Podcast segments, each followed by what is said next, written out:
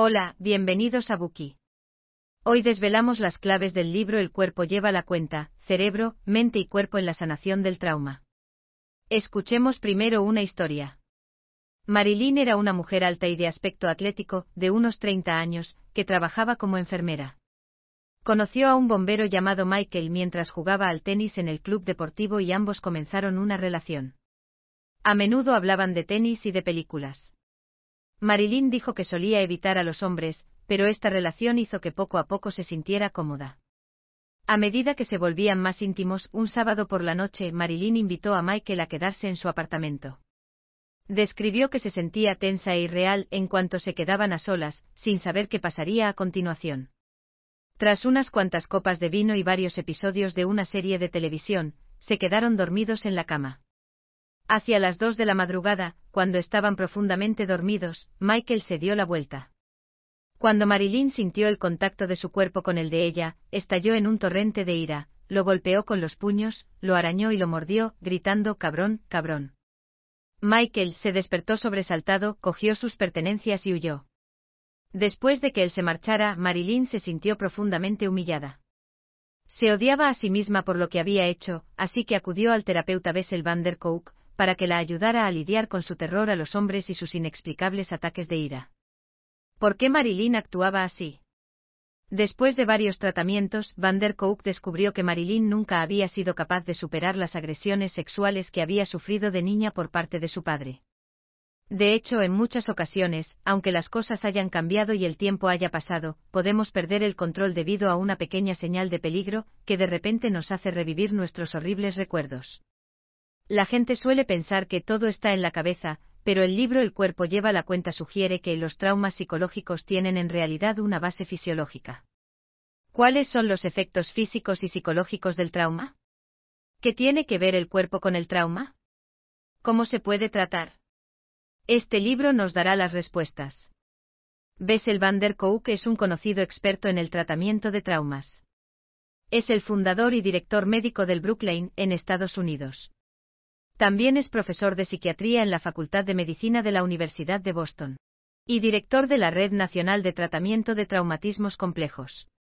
Con más de 30 años de experiencia en investigación de vanguardia y práctica clínica, así como frecuentes intercambios y cooperación con todos los creadores de los tratamientos de trauma más importantes. Está considerado como una de las principales autoridades en el campo del tratamiento psicológico del trauma. En este bookie te embarcarás en un viaje de tres partes para aprender sobre el trauma y su curación. Primera parte. Los síntomas físicos y mentales del trauma. Segunda parte. La fisiología detrás de un trauma que no podemos superar. Tercera parte. Tradición e innovación en el campo del tratamiento de traumas. Primera parte. Los síntomas físicos y mentales del trauma. Veamos la primera parte. Los síntomas físicos y mentales del trauma. El trauma psicológico es un tema difícil de abordar, a menudo lleno de ira, vergüenza, miedo, violencia y todas esas emociones intensas que no estamos dispuestos a tocar. En términos generales, el trauma psicológico se refiere a los estados físicos, mentales y emocionales anormales causados por eventos traumáticos graves. Este estado anormal puede curarse automáticamente tras un periodo de autoajuste, pero los efectos de algunos traumas psicológicos pueden durar más tiempo o incluso toda la vida. Los traumas psicológicos graves se definen como trastorno de estrés postraumático en la clasificación de los trastornos psicológicos y psiquiátricos. Empecemos por la etapa más temprana de la vida, la infancia, y veamos los daños a largo plazo que los traumas en esta etapa pueden dejarnos, física y mentalmente. Cuando llegamos a este mundo como bebés, es nuestra madre la que nos nutre con dulce leche y nos toca con sus suaves dedos. El íntimo contacto piel con piel hace que el bebé se sienta extremadamente cálido y seguro. Durante este tiempo, la madre satisface casi todas las necesidades del bebé, y forman un apego inicial.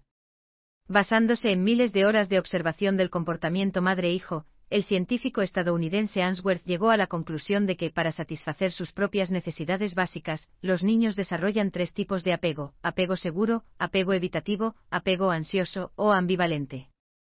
El hecho de que el apego sea seguro o no marca una gran diferencia en el desarrollo emocional de los niños a lo largo de su vida. Veamos cómo se desarrollan los tres tipos de apego. Al observar las interacciones entre los niños y sus madres, los investigadores descubrieron que los niños desarrollan un apego seguro cuando sus necesidades son atendidas y satisfechas con prontitud y cuidado, también cuando hay interacciones y respuestas positivas entre los niños y las madres. Los niños que crecen en este entorno son optimistas, confiados, emocionalmente estables y físicamente sanos.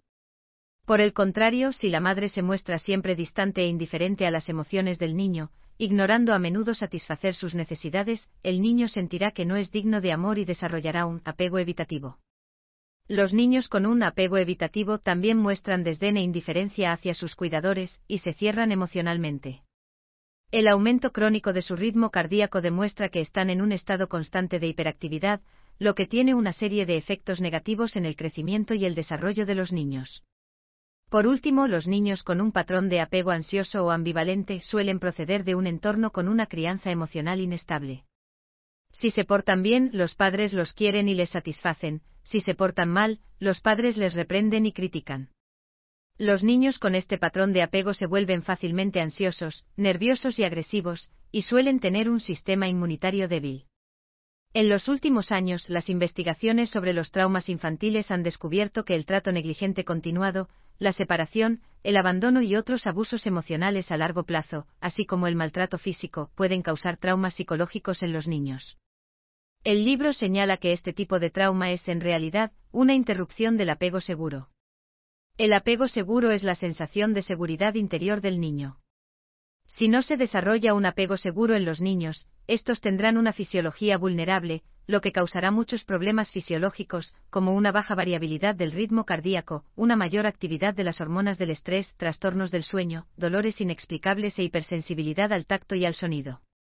Al mismo tiempo, quienes no se sienten seguros en su primera infancia tendrán dificultades para controlar sus emociones y reacciones cuando crezcan suelen tener varios problemas mentales, como una inestable noción de sí mismos, autolesiones repetidas e impulsos suicidas, déficit de atención y cognición, depresión, tensiones interpersonales frecuentes, etc.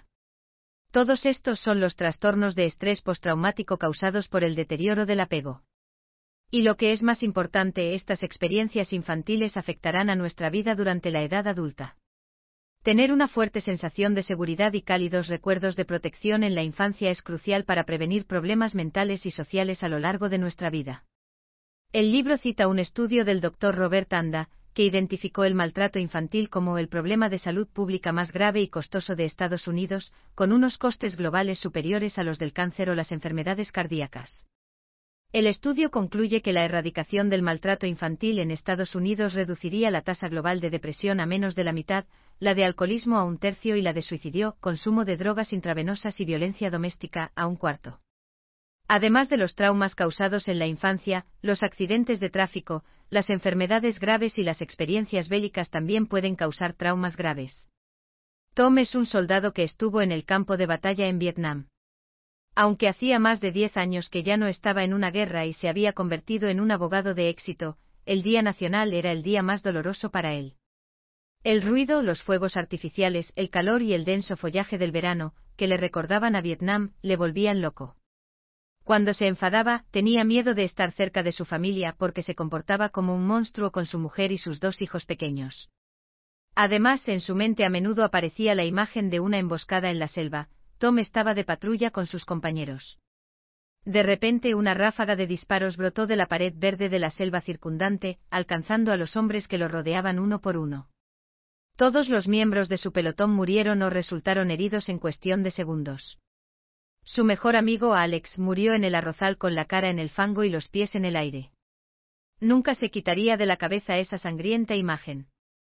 El trauma de Tom tiene su origen en el recuerdo de la guerra que perduraba en su cerebro. El sonido del estallido de los petardos el 4 de julio le recordaba el sonido, el olor y las imágenes de la emboscada, y le hacía sentirse paralizado, aterrorizado, enfurecido y avergonzado, una y otra vez. Después de tantos años, las escenas del campo de batalla de Vietnam seguían atrapándole, como una pesadilla, lo que le impedía disfrutar plenamente de su vida actual. Van der descubrió que las personas que han sufrido una guerra, corren un riesgo especialmente alto de perder el control de sus emociones. Tom solía entrar en cólera de repente debido a pequeños desencadenantes. Solo lograba calmarse cuando estaba completamente borracho o cuando conducía una moto a gran velocidad. Además de la rabia incontrolable, el peor síntoma del trauma en los veteranos de guerra es el bloqueo emocional. Tom deseaba desesperadamente querer a su familia, pero no podía sentir ningún sentimiento profundo hacia ellos. Se sentía emocionalmente distante de todos. Solo se sentía vivo cuando se enfrascaba en el trabajo. Por último, el trauma también afecta la percepción y perjudica la imaginación. Los pacientes suelen sufrir alucinaciones auditivas y visuales, que podrían diagnosticarse erróneamente como un caso de esquizofrenia paranoide. Están atormentados por dolorosas experiencias pasadas, que les arrastran a la intensidad y las emociones del pasado, lo que les hace incapaces de percibir e imaginar una nueva vida. El libro de Traumatic Neurosis of War, Las neurosis traumáticas de la guerra, describe los traumas de guerra en los que las víctimas se vuelven retraídas y apáticas, aunque hayan funcionado bien socialmente antes de la guerra. Esto se llamó neurosis traumática. Hoy las llamamos trastornos de estrés postraumático. Las víctimas desarrollan un estado de alerta crónico y una gran sensibilidad a las amenazas. Algunas personas suelen dar por hecho que todo está en la cabeza. Pero el autor subraya que se trata de una respuesta de estrés postraumático y que tiene una base fisiológica. Estos síntomas postraumáticos tienen su origen en la respuesta de todo el cuerpo al trauma original. A principios de la década de 1990, las nuevas técnicas de neuroimagen nos ayudaron a comprender mejor los efectos del trauma en el cerebro y la fisiología. Cuando los investigadores escanearon el cerebro de los pacientes traumatizados, descubrieron que cuando se recreaban las escenas de los sucesos traumáticos, las intensas emociones activaban el sistema de alarma del cerebro, la amígdala. Es bien sabido que la activación de la amígdala desencadena la liberación de una serie de hormonas del estrés e impulsos nerviosos, lo que hace aumentar la adrenalina, la presión arterial, el ritmo cardíaco y el consumo de oxígeno, preparando al cuerpo para luchar o huir. Al parecer, incluso años después de una experiencia traumática, el cuerpo lleva la cuenta, guarda una memoria de lo sucedido. Esos horrores, amenazas y recuerdos dolorosos pueden volver a la vida real en cualquier momento. Todo el mundo tiene recuerdos, pero los recuerdos de las personas traumatizadas son diferentes de los recuerdos normales que tenemos cuando contamos acontecimientos cotidianos del pasado. Los recuerdos traumáticos son fragmentarios, disociados, retrospectivos y desordenados. Son partes oscuras que la gente prefiere no mencionar. Estos recuerdos existen en el nivel subconsciente, y el cerebro retiene especialmente bien los recuerdos de insultos y lesiones. Cuanto más adrenalina segregue el cuerpo, más preciso será el recuerdo. Como resultado, cuando se reactivan los rastros de los recuerdos, como los sonidos y las imágenes, las personas reviven automáticamente las mismas emociones, sensaciones y sentimientos que experimentaron en ese acontecimiento traumático. La vida de los pacientes traumatizados se encuentra a menudo en un estado dual, por lo que son incapaces de distinguir el presente del pasado. No pueden disfrutar plenamente de la vida en el presente. La marca de la experiencia traumática los ha cambiado. Así concluye la primera parte, los síntomas físicos y mentales del trauma. En resumen, hay tres tipos de apego que las personas desarrollan en su primera infancia, apego seguro, apego evitativo, apego ansioso o ambivalente.